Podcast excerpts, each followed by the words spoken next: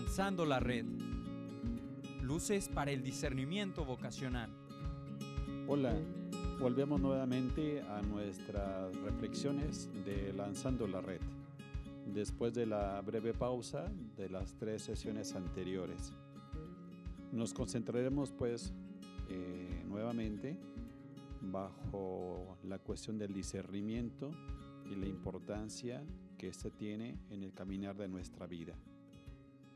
Para discernir, sabemos que es importante haber considerado las posibles influencias ya indicadas de los caprichos y las pasiones desbordadas, puesto que anulan nuestra capacidad al momento de decidir y asumir lo que elegimos.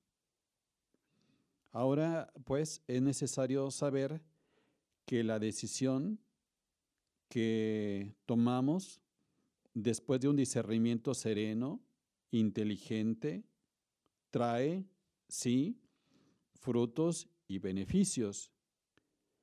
Pero también una decisión que hemos tomado trae contrariedades que no se pueden evitar. Eso que llamamos gajes del oficio. Por ejemplo, algo que le puede pasar a, un nadador, pues es que se le puedan infectar los oídos. A un jugador de fútbol que pueda tener alguna fractura, algún esguince. A un jugador de voleibol o de básquetbol, pues alguna molestia en las manos. Así pues hay cosas que se contemplan que pueden pasar. Incluso en la apertura de un negocio, es posible que los primeros meses no sean lo esperado, que se tiene que verificar que la inversión vaya valiendo la pena, pero que hay que esperar. En todos estos casos, sabemos que estas contrariedades entran dentro de lo normal, de esto pues que hemos indicado que son gajes del oficio. Considerar que la decisión tomada será todo un éxito, que no habrá retos, que no habrá dificultades, es realmente, considero, una ingenuidad y ser no realistas. Esperar que una decisión tomada será todo un éxito, que no haya errores o equivocaciones tolerables, pudiera llevar a paralizarse y terminar por no tomar decisiones. De hecho, eh, he podido conocer personas que ante el temor de lo que pueda pasar, si me equivoco, si no es lo adecuado, si no es eh, lo cierto que necesito. Entonces, ese miedo de las equivocaciones puede llevar a paralizarse y no tomar decisiones. Es pues necesario considerar que, como cualquier otra decisión, hay contrariedades razonables, normales, esperables.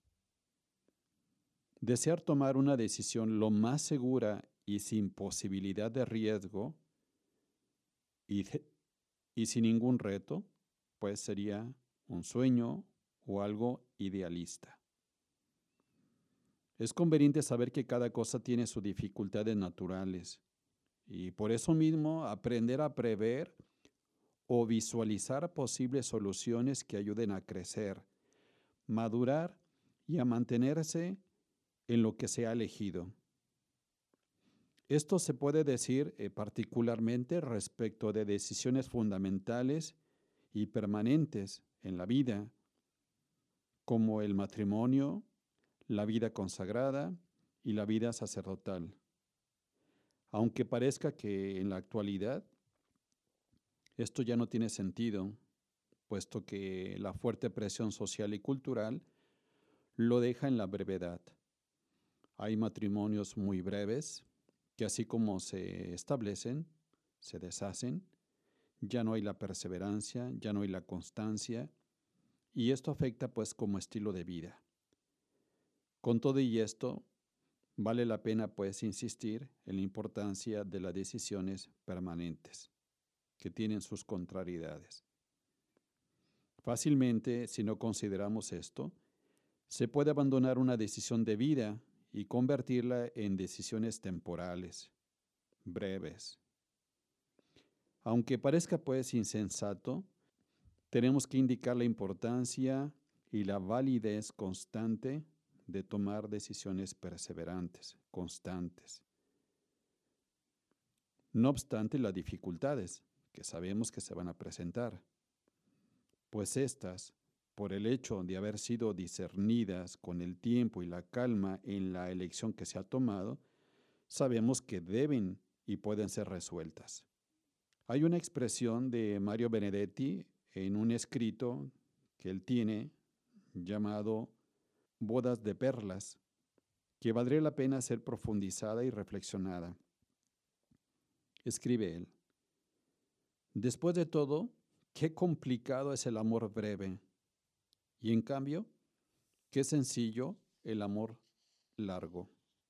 Las contrariedades es verdad que desaniman, entristecen, desmotivan, frustran o desalientan y hacen pensar instintivamente en abandonar, en hacer la retirada. Yo los invito, o te invito, a verificar si en el fondo de estas emociones o sentimientos se encierra la obsesión de una vida perfecta, intachable y sin dificultades. O si son más bien asumidas estas dificultades razonablemente, como cosas que obligan a ser creativos y a caminar buscando soluciones y así madurar en la vida. Dejo finalmente una reflexión también del cardenal San John Henry Newman. Las decisiones de años nos echan abajo en una hora mala de tribulación. Seminario Diocesano de Guadalajara. Ven y sígueme.